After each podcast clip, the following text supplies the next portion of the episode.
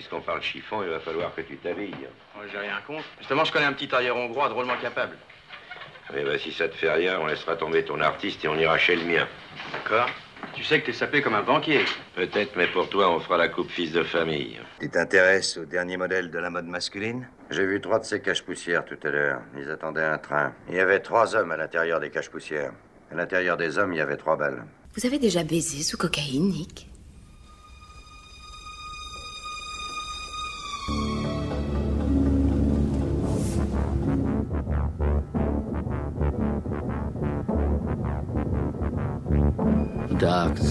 Force is a pathway to many abilities some consider to be unnatural.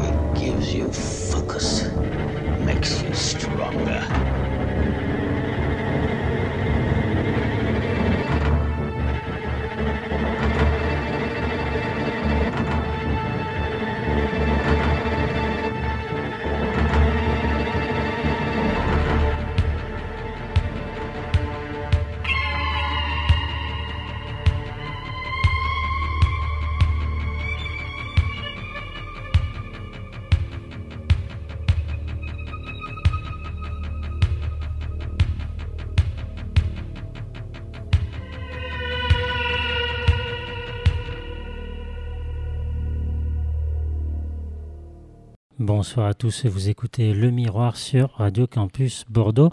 On est ensemble pour une heure et on va parler cinéma comme tous les 15 jours le vendredi soir avec Gilles. Salut Gilles. Bonsoir. Avec Morgane. Salut.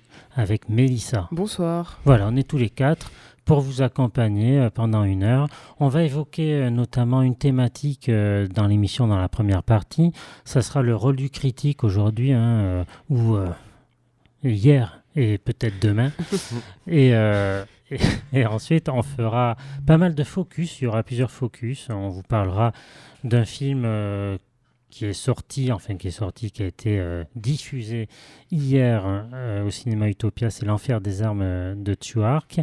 On parlera de quoi d'autre, Mélissa? Oui, moi je parlerai d'un film documentaire qui s'intitule Icar.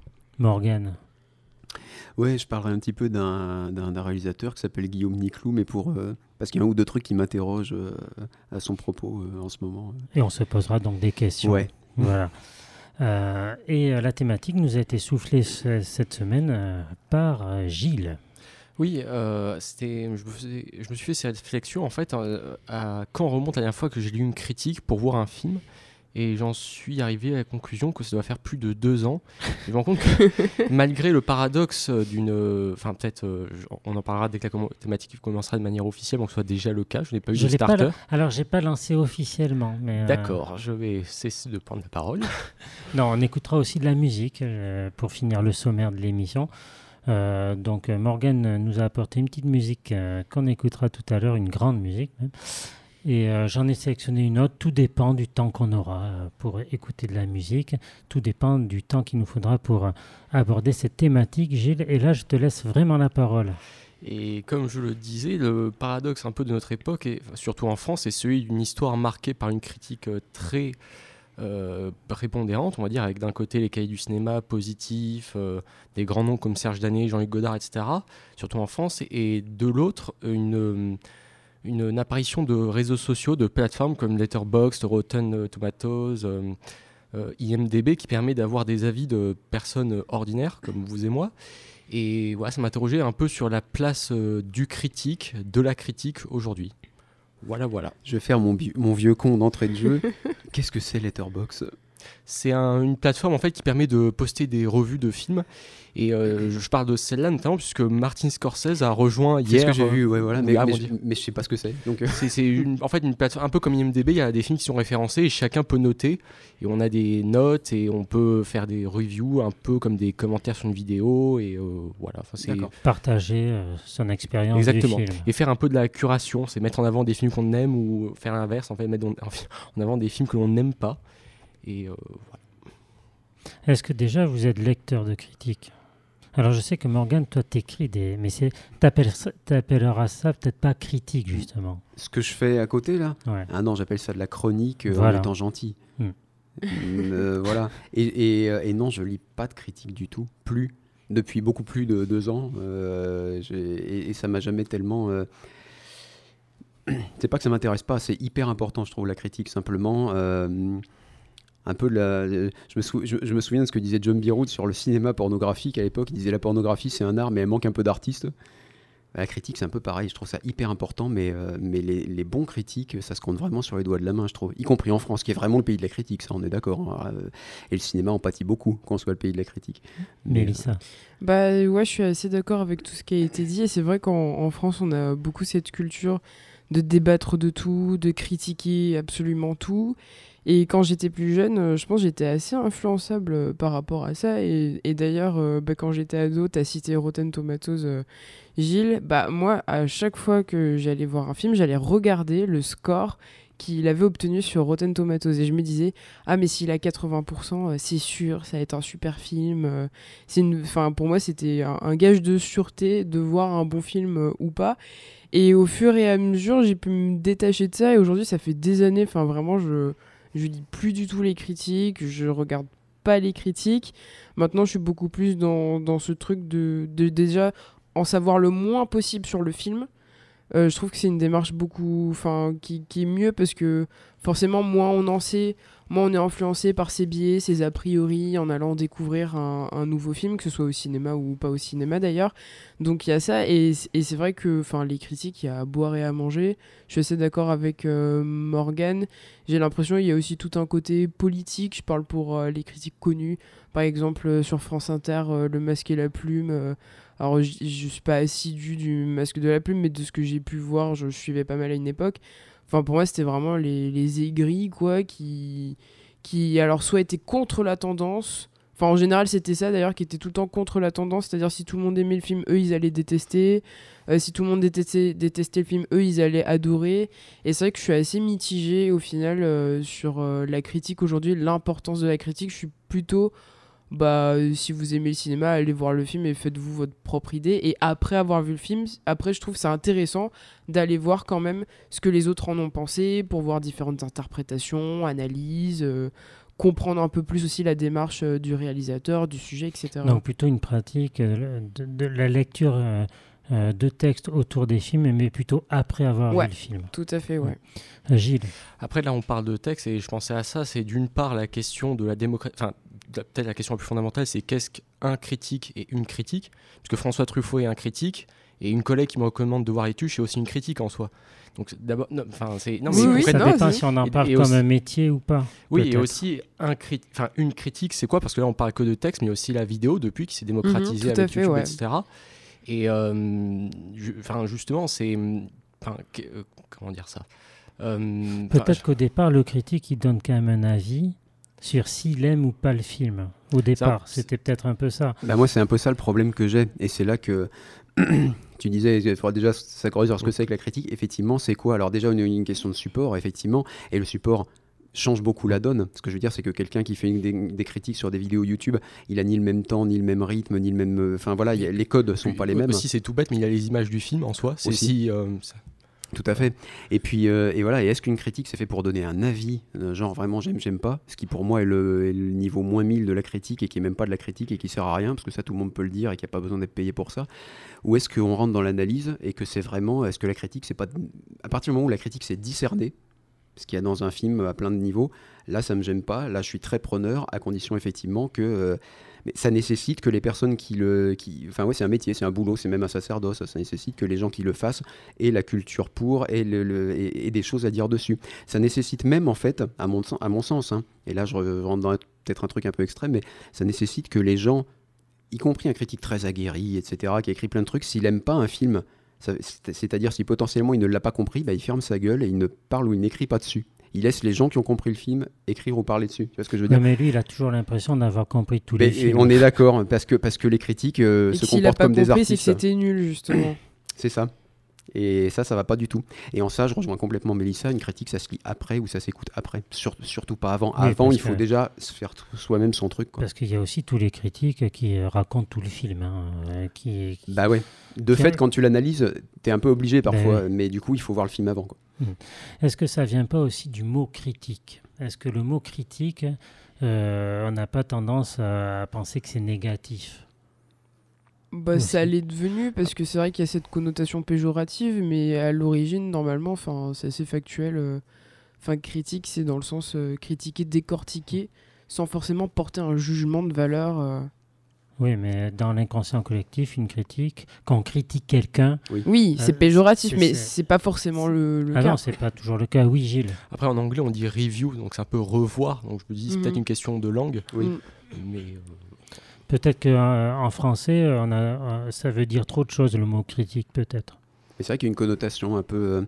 Mais c'est dommage, parce qu'encore une fois, on pourrait passer des heures là-dessus et ouvrir d'autres débats aussi, mais un, des débats du truc, c'est aussi est-ce que c'est constructif? Il y en a qui pourraient répondre oui, hein, moi je suis pas d'accord, mais est-ce que c'est constructif de dire du mal d'un film? Il y en a qui peuvent dire oui, oui, c'est hyper constructif de dire du mal d'un film, ça permet de mieux cerner ce qu'il faut faire, ce qu'il faut pas faire. Mais dans ces cas-là, ça veut dire que tu acceptes le fait que quand tu es devant un film, tu juges le film qu'il aurait fallu faire. Et pas euh, juste essayer de comprendre le film en face que tu aurais eu envie de voir. Mais voilà. Et là, ça m'intéresse plus parce que le problème des critiques, euh, des mauvais critiques, pour moi, enfin, qui font ça, c'est simplement qu'au bout d'un moment, quand tu as lu leur papier, quand tu as vu leur truc, bah, t'en sais plus sur le critique que sur le film.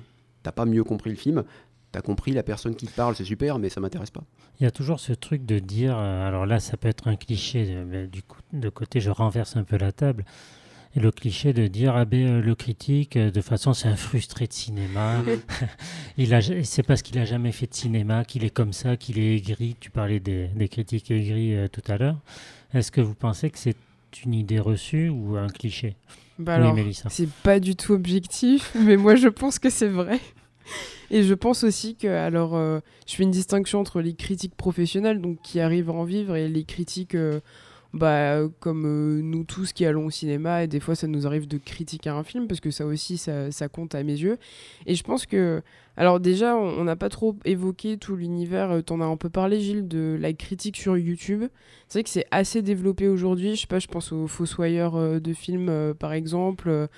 Il y en a d'autres, hein, mais qui ont des communautés assez larges. Et je pense déjà, il y a, y a, ce truc de, de gens qui aiment le cinéma et qui se disent que par le biais de la critique, ils arrivent quand même à exister à travers le cinéma qui sans font forcément partie du milieu du qui cinéma. font partie du milieu du cinéma sans forcément en faire. C'est quand même peut-être plus simple de critiquer que de, de faire, de sortir un film, d'avoir les, les, connaissances, les capacités et le financement euh, pour. Mais alors moi, je suis assez d'accord avec Morgan aussi. Moi, ça m'insupporte. Euh, les personnes qui, qui critiquent des films en disant que ouais, je comprends pas, moi j'aurais pas fait ça comme ça, oh là l'intrigue, euh, vraiment, euh, c'est fort de café ou je sais pas quoi, ils auraient pu être un peu plus originaux, faire ça, ça, ça. Enfin, ce truc de, de, critiquer euh, le film, non pas pour ce qu'il est, mais pour ce que, comme tu disais, ce que les gens ont envie de voir. Et je pense que ça vient d'une profonde méconnaissance de c'est quoi faire un film en fait. Parce que faire un film, c'est quelque chose qui est pas du tout anodin. C'est compliqué, c'est long, c'est difficile. Et j'ai l'impression qu'aujourd'hui, il y a tellement de films qui sortent et on a à disposition du divertissement comme jamais.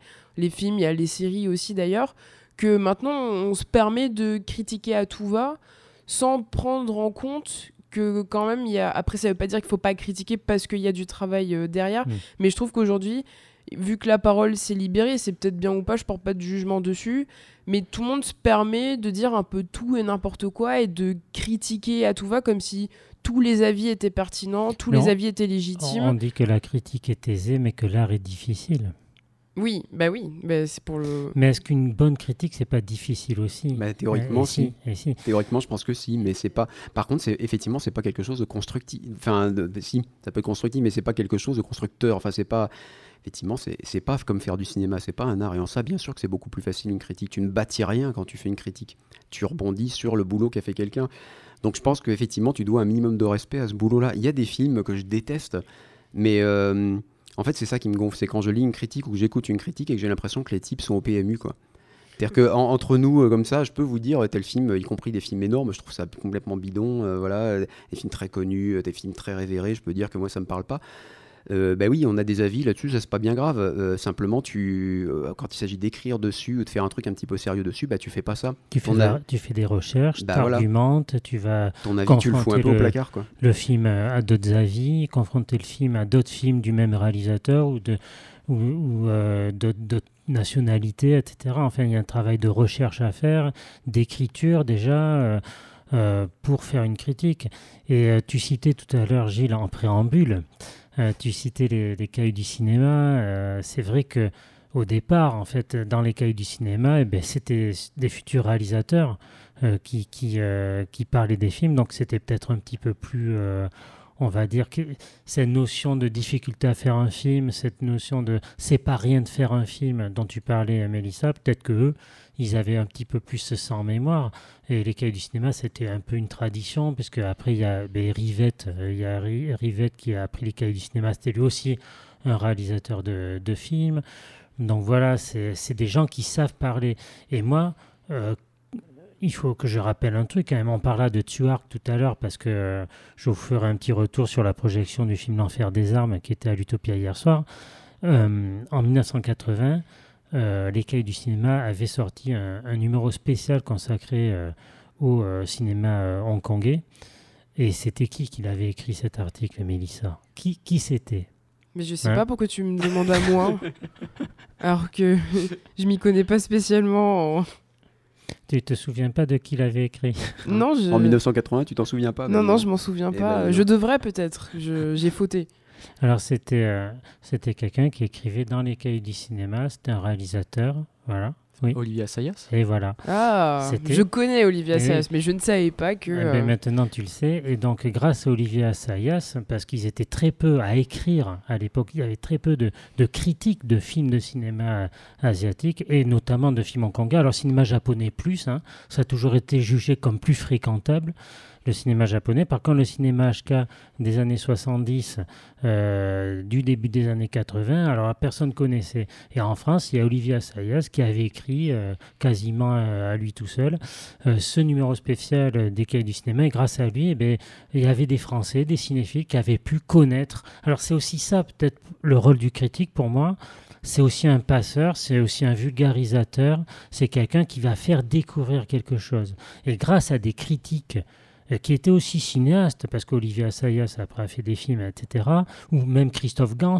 Hein, Starfix, euh, Starfix ça a été important pour ce genre de euh, cinéma. La revue Starfix, qui, qui, traitait surtout de, films de science-fiction, de films fantastiques. il y avait Christophe Gans qui écrivait dans Starfix, c'est même un peu lui qui, même qui a lancé le magazine. Oui, ouais, avec Nicolas Boucrier aussi, qui est devenu cinéaste. c'est des gens qui savent parler du cinéma, et en fait, c'est des gens, dès que tu les en face, euh, ils, ont envie, en fait, ils partagent leur, leur, euh, leur, amour du cinéma très très très bien, ce qui fait qu'on a envie de découvrir les films dont ils parlent. C'est peut-être ça un, bon critique, c'est aussi un passeur pour moi euh, pour découvrir d'autres films qu'on ne connaît peut-être pas. Bah D'ailleurs, alors je sais pas pour vous, mais moi par exemple, j'ai beaucoup de mal à parler des films que j'aime pas. Je trouve que déjà ça m'intéresse moins. J'ai pas trop envie de m'attarder sur euh, un film que, que j'ai pas aimé. C'est pas ce que j'ai envie de partager, de, de transmettre. Et puis je trouve aussi que des fois il y a beaucoup d'émotionnel dans les critiques. C'est-à-dire que je trouve des fois il n'y a pas assez de distance entre des fois un film peut nous déranger, on peut ne pas l'apprécier, mais pas forcément à cause de ses qualités visuelles ou de mise en scène ou cinématographique. Et je pense que faut aussi se remettre en question et se dire bon, euh, sur le fond, euh, moi ça m'a dérangé parce que je suis biaisé, parce que ça, ce sujet, ça me parle pas du tout. Mais il faut quand même aller au-delà de ça et critiquer le film en tant qu'objet de cinéma tel qu'il est et pas forcément euh, mettre son opinion personnelle à tout va. Moi je sais que par exemple récemment j'ai détesté The Creator. Mais si je faisais une chronique sur The Creator, ben, j'essaierais d'avoir une vision plutôt holistique sur le film et pas juste dire euh, c'est de la merde, j'ai pas du tout aimé parce que le film dit ça, ça, ça, et moi je suis pas du tout d'accord et je trouve que c'est nul pour la société.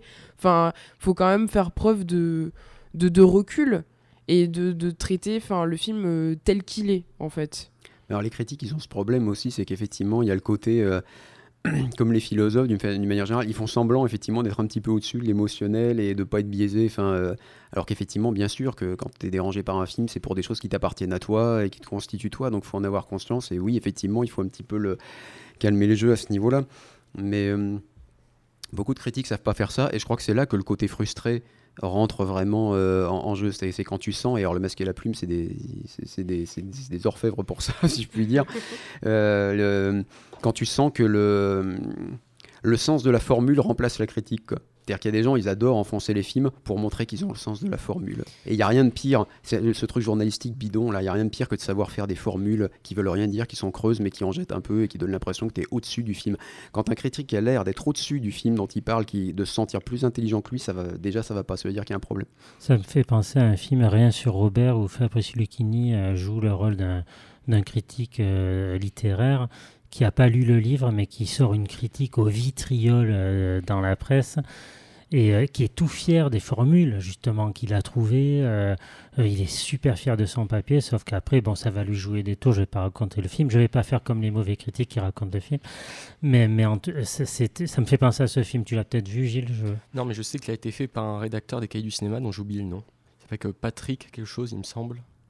je vais essayer de retrouver moi aussi, ça me vient pas. Moi non plus. Mais c'est un bon film, rien sûr. Oui, oui, et puis, vraisemblable, et, puis vraisemblablement, ouais, ça, voilà, ça s'est vraiment fait par un cinéaste qui a qui, qui réfléchit sur ce truc-là, sur ce problème-là, et qui est un peu écœuré par ce truc-là, on le sent, quoi. Des critiques au cinéma, il y en a dans d'autres films aussi. Euh, j'ai choisi, moi, euh, de mettre une image de Ratatouille euh, pour illustrer le miroir sur Facebook aujourd'hui, Ratatouille, où on voit un critique culinaire complètement changer d'avis euh, quand il goûte la ratatouille euh, faite par le, par le rat, c'est ça Oui, c'est ça. Je vois c'est dans Birdman aussi. Mm. Euh, oui. qui a une scène justement avec une critique et qui dénonce cette frustration en disant oui, que vrai. justement les critiques sont des gens frustrés parce qu'ils n'ont pas pu faire l'art qu'ils critiquent. Donc c'est un sujet qui est, qui est pas tant traité que ça au cinéma, mais quand même enfin qui, qui, est adressé et qui est mis en avant de temps en temps. Ouais. Allez, je vous propose d'écouter une musique. Hein une première musique. Alors, celle que j'ai choisie. Après, on écoutera celle que tu as choisie, Morgane.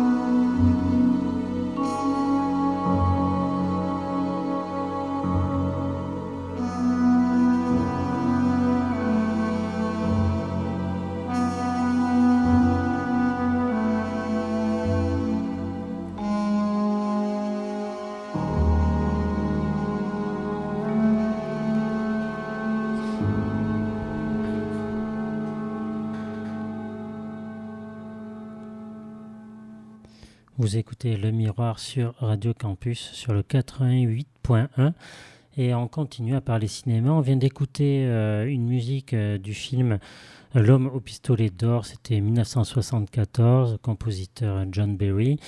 Euh, le morceau Good Night, Good Night, voilà, donc en référence au personnage Bonne Nuit en version française, qui était interprété par Britt Ekland. Euh, que j'adore. Moi, j'adore cette, euh, James Bond girl qu'on avait vue euh, quelques années plus tôt dans The Wicker Man. Voilà, c'était peut-être là que beaucoup l'avaient découverte. Et, et, donc c'est un de mes James Bond préférés, notamment pour la musique qu'on vient d'écouter, mais pas que. moi j'adore toute la période Roger Moore. Je trouve que c'est les films, il y a un peu plus d'humour, c'est un peu plus flegmatique, et puis et puis un peu kitsch, mais euh, je ne suis pas gêné euh, quand, quand on associe kitsch et James Bond. En fait, ça ne me, ça me gêne pas du tout. Et moi, peut-être que mon préféré, puisqu'il faut se lancer ce soir dans, dans le miroir, ça serait peut-être euh, L'espion qui m'aimait, voilà, que, que j'aime beaucoup. De la période Moore. De la période Moore, mais même peut-être plus. Ah hein, peut-être plus. Mais on va peut-être quitter 007 pour euh, aborder un des premiers focus du soir. Peut-être Mélissa Oui. Tu es, tu es prête? Je, suis prête. Je ne t'avais pas prévenu, mais. Non, c'est un peu, un peu surprenant. Mais voilà. Mais, tu es prévenu euh, maintenant. Alors, je parle pas de 007, mais ça peut rejoindre l'espionnage un peu. Donc, euh, donc pour le premier focus de ce soir, alors euh, moi j'ai décidé de parler d'un film documentaire. Il y a quelques années, j'ai découvert le documentaire euh, Icar. Je sais pas si vous connaissez autour de la table. C'est un documentaire. Tu as parlé. Je t'en ai parlé en off, donc toi tu es, un peu au courant, mais peut-être pas Gilles et, et, Morgan. Et donc Icar a remporté l'Oscar du meilleur film documentaire en 2018. Et c'est une récompense assez forte pour ce film-là, vous allez, vous allez comprendre. Alors tous les éléments étaient réunis pour me séduire un sujet sportif, un sujet politique, un sujet de société, des Américains, des Russes. Alors Brian Fogel, Brian Fogel, le réalisateur de ce merveilleux documentaire, et j'insiste sur le mot merveilleux, nous emmène dans une aventure rocambolesque dans tous les sens du terme. Alors comment parler de ce documentaire sans trop en dire? Ça va être difficile, mais je vais essayer, je dois quand même euh, vous en dire un peu plus sur l'intrigue d'Icar afin que vous compreniez un film vraiment digne des plus grands thrillers euh, et films de course-poursuite. Et oui, rien que ça. Alors au départ, Icar était censé être un film documentaire sur le dopage dans le cyclisme. Brian Fogel, coureur cycliste amateur, mais avec un excellent niveau, concourt dans la compétition de la haute route, une sorte de Tour de France condensé sur 7 jours avec euh, les cols et les montées les plus difficiles. Il terminera notamment 14e en 2014 sur 600 euh, coureurs à peu près.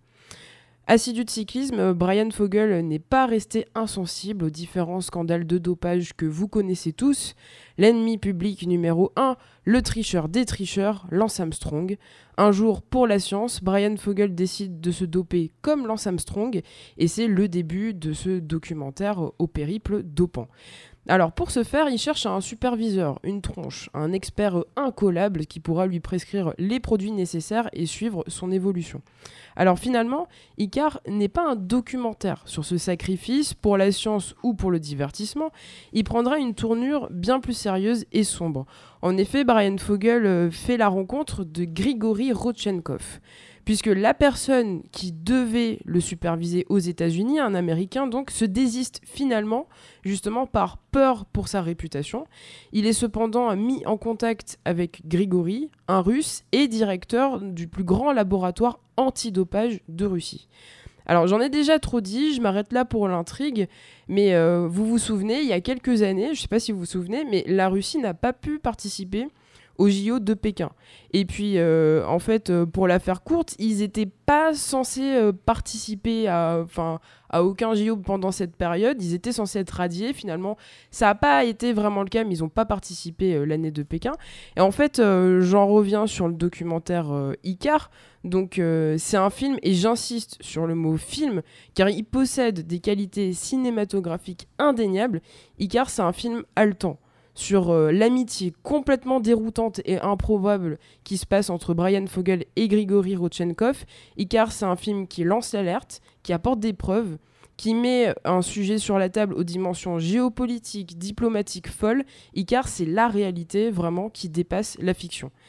Et si Icar m'a marqué, c'est parce que c'est un documentaire, donc tout est réel, mais c'est tellement gros, tout ce qui se passe, l'enchaînement des événements, qu'on a l'impression d'assister à un truc euh, complètement génial. Enfin, quand on le regarde, on a vraiment cette sensation de...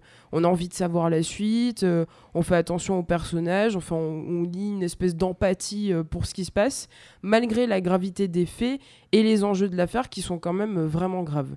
Et les images sont super chouettes aussi notamment les phases de, cyclisme au début du documentaire en France pendant la compétition de la haute route. C'est aussi un documentaire sur l'intime. On voit Brian Fogel et Grigory euh, évoluer dans leur quotidien, au naturel, dans des circonstances euh, assez improbables.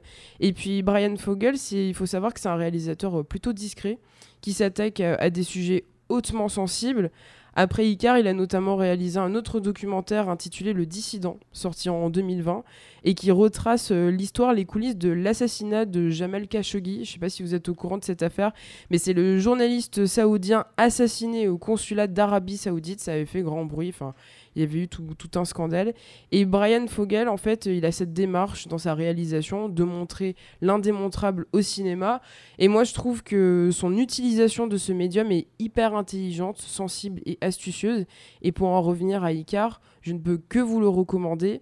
Le documentaire est vraiment hallucinant et j'utilise pas souvent euh, d'hyperbole, c'est pas trop mon genre. Mais euh, d'ailleurs, euh, j'avais une question pour vous. Est-ce que vous, vous considérez le documentaire vraiment comme du cinéma? Parce que c'est vrai que c'est un, un sous-genre qui souvent est pas forcément euh, considéré euh, comme, comme tel.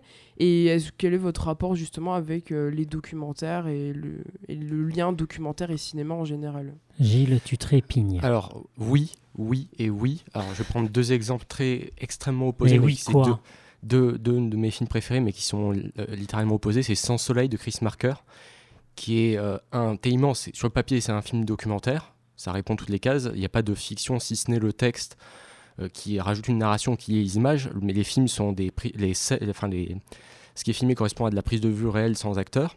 Et c'est un documentaire, et c'est plus qu'un documentaire, c'est un film, plus qu'un film, c'est un rêve. Et donc oui, mais en même temps, euh, je peux pas ne pas, enfin en t'écoutant, je, je, ne peux que penser à Marcel Ophuls, qui, euh, je crois, a, fait deux, enfin peut-être qu'il en a fait plus, mais je ne suis pas au courant, mais Le Chagrin à Pitié et Hôtel Terminus, qui euh, sont des films qui, qui, enfin, qui mettent en tension, qui a une narration, mais pourtant il n'y a rien d'écrit. Et je, enfin, tu m'as donné envie de voir ton film. C'est juste pour la nostalgie de, de, de Marcel Ophuls. J'en avais entendu parler d'Icar, mais je l'ai pas, j'ai pas, j'ai pas vu non plus. Mais oui, ça donne carrément envie. Et puis oui, oui, bien sûr que le documentaire, c'est, bien sûr que le documentaire, c'est clairement du cinéma. Et c'est, Aujourd'hui que le cinéma est en train de, se déliter beaucoup, euh, plutôt dans les plateformes et plutôt dans le... Ça se délite pour des questions de, de, forme, de forme et de format, le cinéma euh, en ce moment plutôt, pas pour des questions de genre.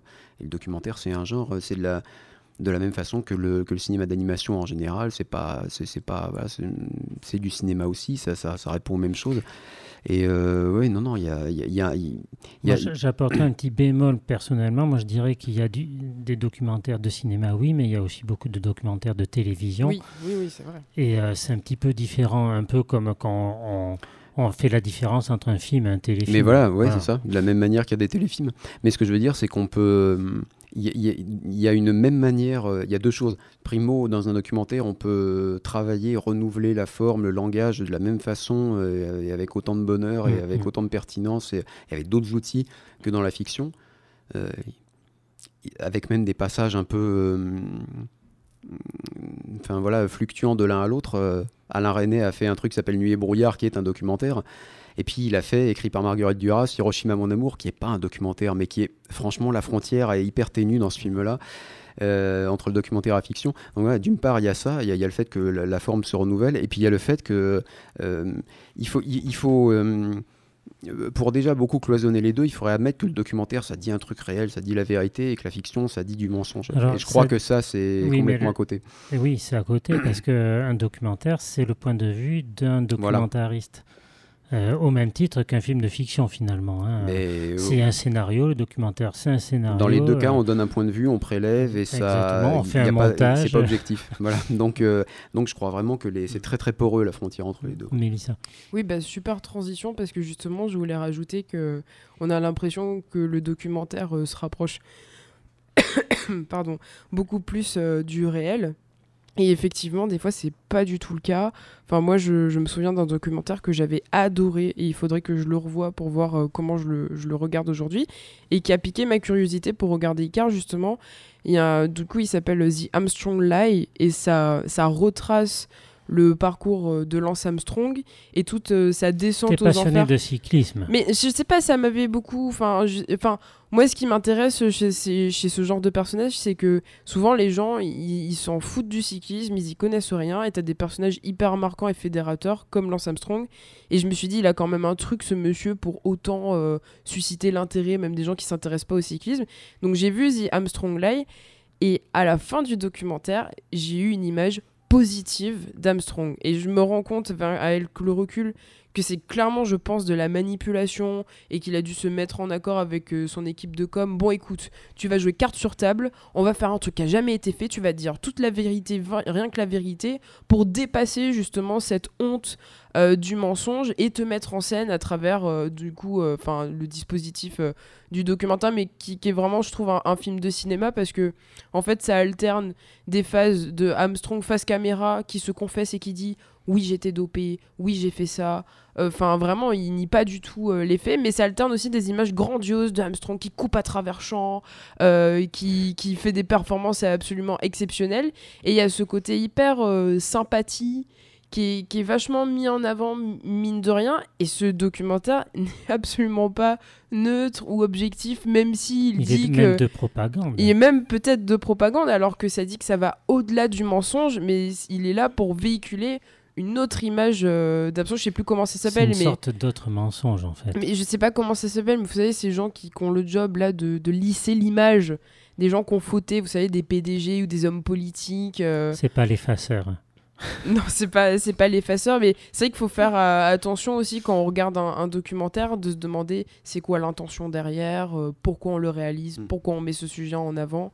Enfin, c'est pas forcément un documentaire peut être aussi orienté, voire davantage qu'un film de fiction. Et un film de fiction, au contraire, peut être euh, là pour justement enfin, relater une certaine vérité, mais à travers la fiction. Je voulais juste rajouter ça. Et Gilles, tu, tu voulais intervenir? Non, c'est qu'il y a eu un malentendu. Je disais juste que je n'avais rien à dire et que tes propos étaient plus intéressants que les miens. non, non, pas du tout. non, après, il y a des documentaires en plus qui, euh, qui font le choix d'avoir une forme, comme tu disais, Morgane. Euh, intéressante, euh, qui renouvelle un petit peu la façon de faire du documentaire.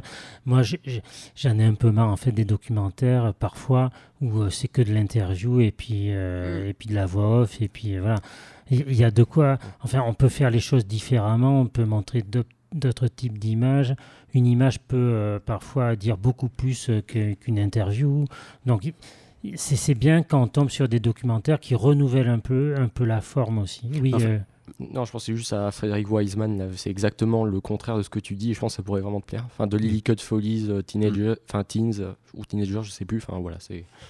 Il y avait aussi un film sur le, sur le tennis, sur le geste un peu du euh, des tennisman qui s'appelait L'Empire de la Perfection, qui était sorti il y a 2-3 ans, qui, qui montrait des images d'archives avec des mouvements de tennisman décortiqués euh, avec des caméras hallucinantes, euh, avec un grain cinématographique.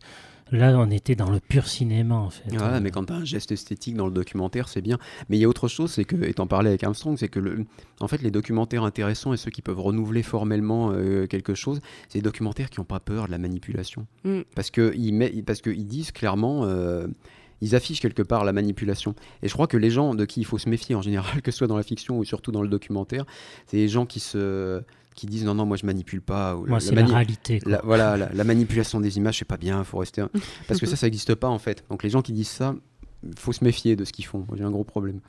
Tu nous parles un petit peu de Niclou euh, pour continuer ouais tu veux, pas passer la musique avant? Tu veux? Oh bah pourquoi pas ça. aurait pu ouais, allez on passe. ça va lancer. Allez on passe euh, on passe une musique.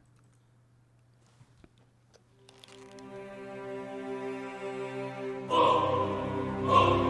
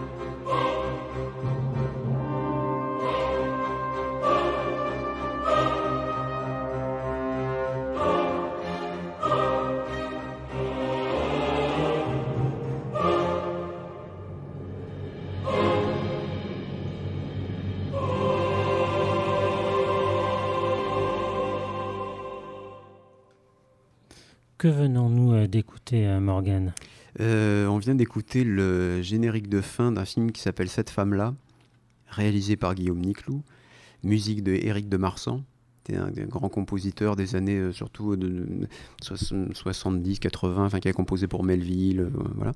Et euh, ouais, je voulais parler un peu de Nick Lou parce que son cas est assez étonnant, assez intéressant, et puis surtout ça m'interroge moi sur le sur la, la relation entre, un cinéaste et son public, s'il en a un, ou le public en général.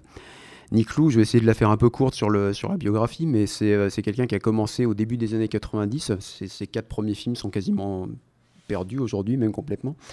Et le premier film qui reste de lui et qui a un peu marqué, c'est un film qui s'appelle Le Poulpe, euh, avec Jean-Pierre de Roussin, c'était en 98, adaptation d'une série de romans euh, un peu.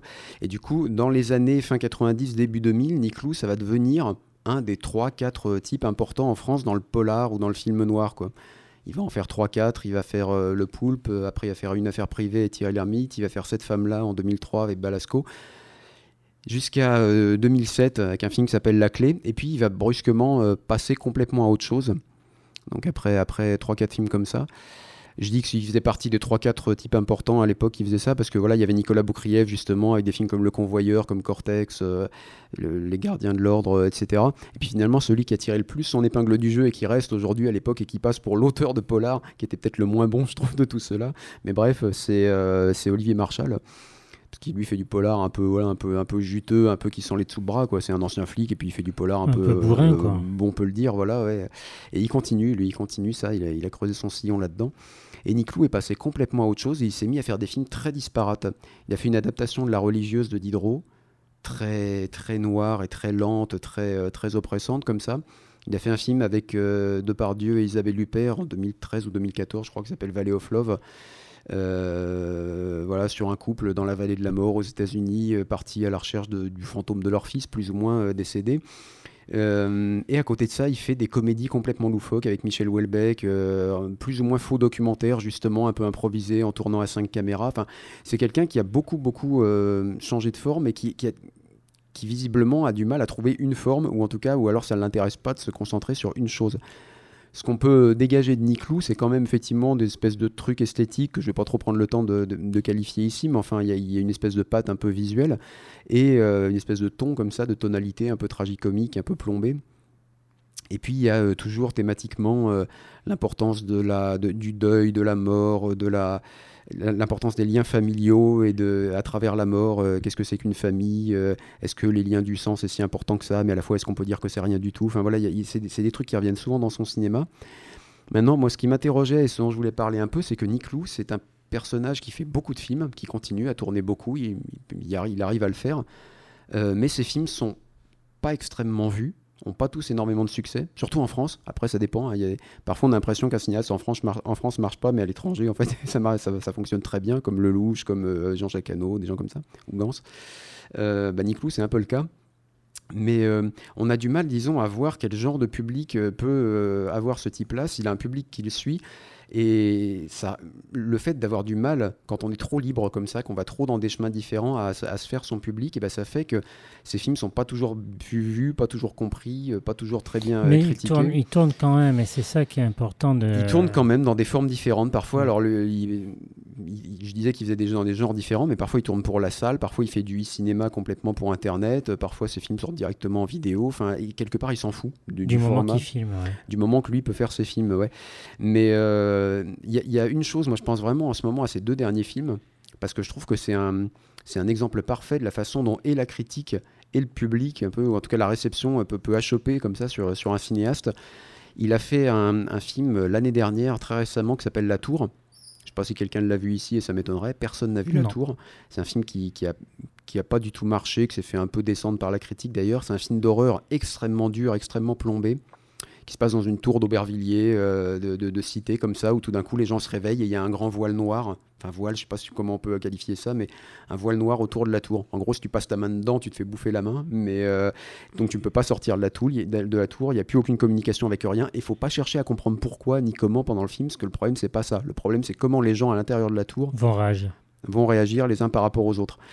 Et, et, en l'occurrence, ils réagissent très mal. Il y a tout de suite des phénomènes de groupe qui se font, des phénomènes de combat, de hiérarchie, de bataille. c'est quelque chose qui va beaucoup plus dans du George Romero que dans, le côté solidarité. Quoi. Et ça n'a pas marché du tout parce que ça a été très mal vendu, y compris auprès du public de, de films d'horreur, de genre, qui aime bien le public un peu, qui aime bien les films de genre un peu décomplexés, un peu popcorn. Là, c'est pas ça, c'est vraiment très très plombé. On est plus dans, une, atmosphère à la Gaspard Noé un peu. Et cette année, Nick il vient de sortir un film qui s'appelle La Petite, avec Fabrice Lucchini. Euh, voilà, qui parle d'un père qui vient de perdre son fils. Euh, ah, c'est lui Voilà. Qui ah, mais dis donc, le grand écart. Ben, euh. c'est ça, et voilà, et, et, qui vient de perdre son fils homosexuel, voilà, qui est donc ce type est joué par Fabrice Lucchini, et il va, il part en Belgique chercher la mère porteuse de l'enfant qu'attendait qu'attendait son fils. C'est très étonnant parce que je crois que ces deux films d'une manière ou d'une autre, vont pas marcher tant que ça. La petite, peut-être plus pour des raisons purement commerciales. Et en fait, Niclou. Si lui, Lucchini a ça en public, euh, ça marche toujours ben, un, ça, peu. Hein. Mais en plus, là, ça parle d'une thématique sociétale avec le sociétal, genre, voilà. Il y a totalement ce truc-là, même si le film est pas, euh, finalement fait pas tellement le focus là-dessus. Euh, et puis on a mis le paquet en termes de promo hein, sur Lucchini, mm. voilà, il a jamais joué comme ça, etc. Bon, ça c'est classique chez Niclou, il utilise toujours les acteurs de façon un peu à contre-pied. Mais le fait est que, enfin, grosso modo, la tour a pas marché du tout. Euh, la petite a pas marché du tout. Et, euh, et, surtout, euh, on se, enfin, pas marché du tout, si un peu plus, mais mm. enfin voilà, mais on, se on, se demande en fait si un public peut suivre tout ça, parce que là, disons que la petite, moi je suis allé le voir deux fois, grosso modo, quand tu vas voir la petite, et classiquement, et c'est pas étonnant, hein, tu as un grand nombre de personnes âgées et puis trouvent le film très joli, voilà, c'est mignon, c'est un film qui effectivement, il n'y a rien qui déborde, et ils sont contents d'y aller. Je vois pas du tout ce public-là aller voir la tour. Et pourtant, c'est du Niclou aussi, et il y a des ponts. Hein. Et le public qui aurait pu être celui de la tour, qui aime le, cinéma un peu plutôt à la Gaspard Noé, plutôt hardboiled, mon avis, devant la petite, il se dit qu'est-ce que c'est que cette soupe euh, à la française, un peu. Un peu Alors, est-ce que est-ce que il s'effacerait pas finalement euh, Niclou par rapport au film, à son propre film? Bah, Je pense que oui, mais simplement, enfin, disons que je, il fut un temps, il y a longtemps, hein, mais il y a vraiment longtemps où, où, les où les cinéastes étaient importants. je veux dire où on allait voir le film d'un tel ou le mm. film d'un tel en termes de public. Euh, le fait qu'il n'y ait plus trop cette tradition-là, qu'il n'y ait plus trop ça, euh, je ne sais pas si on est encore capable de se féliciter de ce phénomène qui est quand même pourtant hyper intéressant d'un type qui arrive à enchaîner ces deux films-là sans problème. Euh, parce que je ne crois pas que les mêmes personnes vont le voir, que je crois pas que. Et, le fait est que Nick Lou n'est pas un type très suivi. Je connais des gens, mais des cinéphiles, hein, des gens qui regardent énormément de films. Nick Lou, ça leur passe complètement au-dessus de la tête. Ils ne regardent même pas ces films sous un prétexte un peu curieux, c'est qu'il a fait deux films de commande. La petite étant le troisième, mais à mon avis, ça arrangera pas son cas. Et ces deux films de commande, c'est Le Poulpe, où les gens disent ouais, c'était cool. Et il a fait Le Concile de Pierre, qui a été massivement détesté par tout le monde à l'époque, en 2005, je crois. Une adaptation de Granger. Donc voilà, les gens ont vu ces deux films de commande, ils ont dit ouais, c'est pas top, et du coup, ils vont pas voir le reste. Donc ces films les plus personnels sont moins vus. Les Confins du Monde, qui est un film exceptionnel. tout à fait. Est-ce que quelqu'un l'a vu? Ah ben, Moi, je l'ai vu. Bah, c'est, euh, bien. Il a une carrière courte en salle. Il n'est même pas sorti en Blu-ray. Au Fifib, il avait dit. Oui, c'est vrai. Oui, c'est vrai euh, j'avais pu voir ce film-là. Et le film, il a tellement pas marché, même s'il y a Gaspard Ulliel dedans, qui est dans l'un de ses derniers rôles. Et d'ailleurs, il est exceptionnel dans ce film. C'est un de ses plus grands films, hein, Gaspard Ulliel, ah là où il est le plus juste, je trouve. Peut-être avec le Saint-Laurent de, de Bonello. Euh, moi, j'ai trouvé ce film hallucinant et on en avait discuté euh, tous les deux, il me semble, ou même mhm. dans le miroir à l'époque. C'est possible.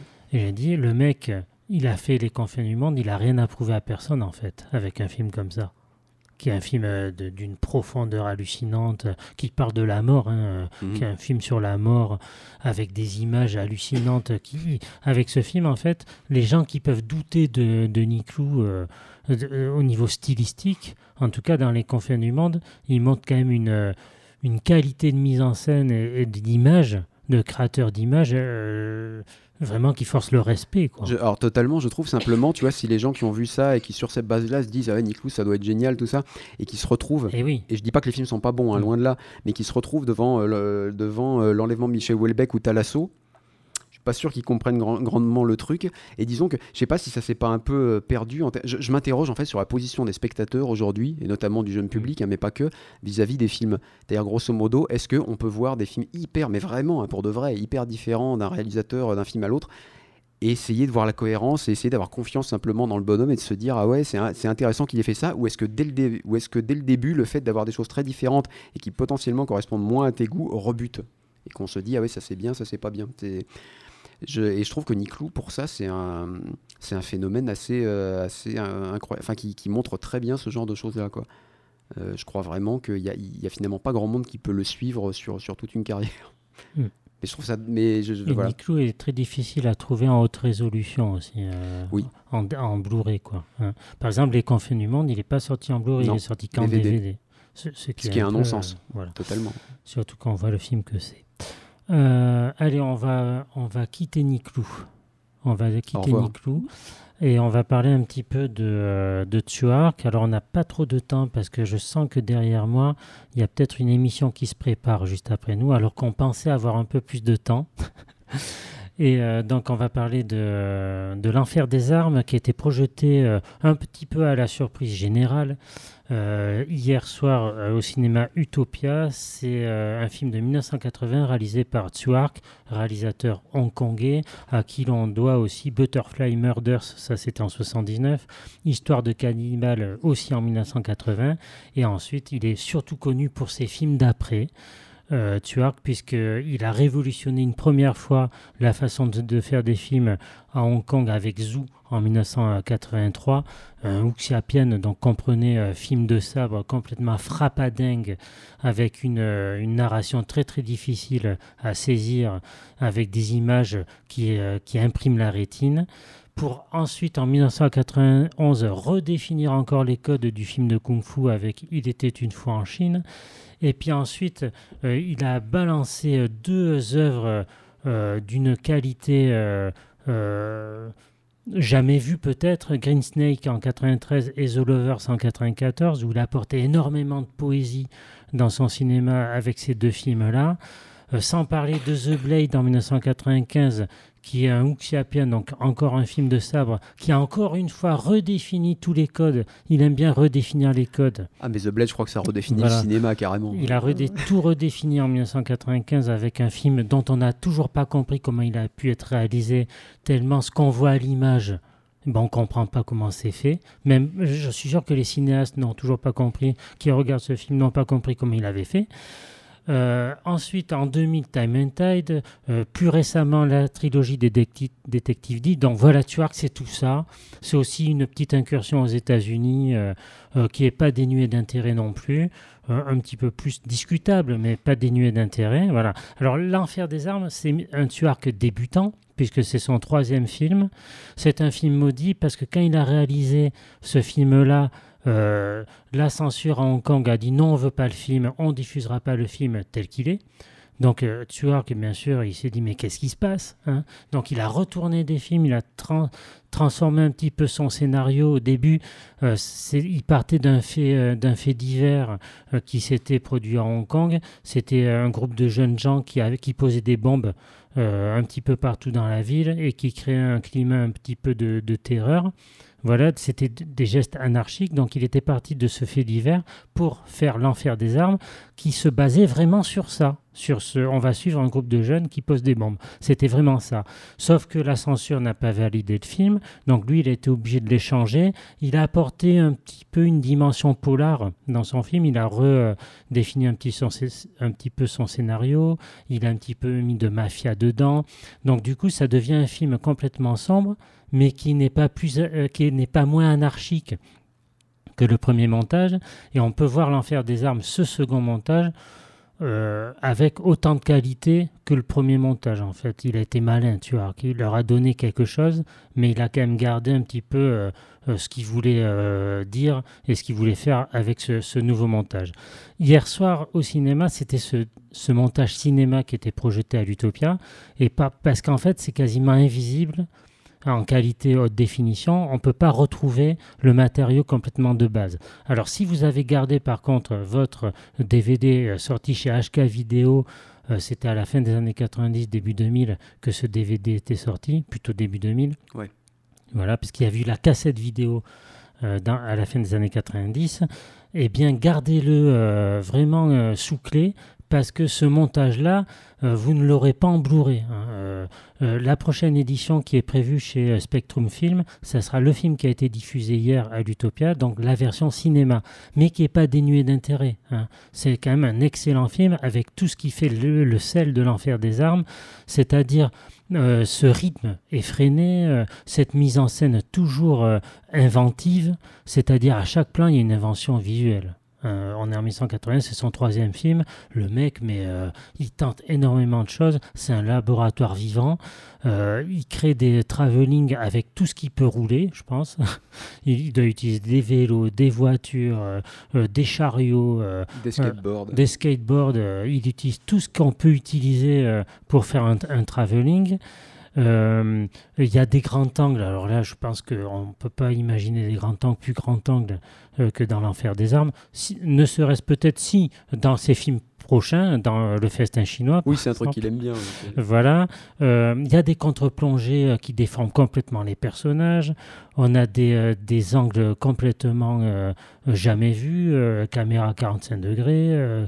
on ne sait pas comment est fixée la caméra par moment, on ne sait pas comment elle est maintenue, on ne sait pas si c'est lui qui la tient, si c'est un bras, si c'est un animal. enfin, on ne sait pas.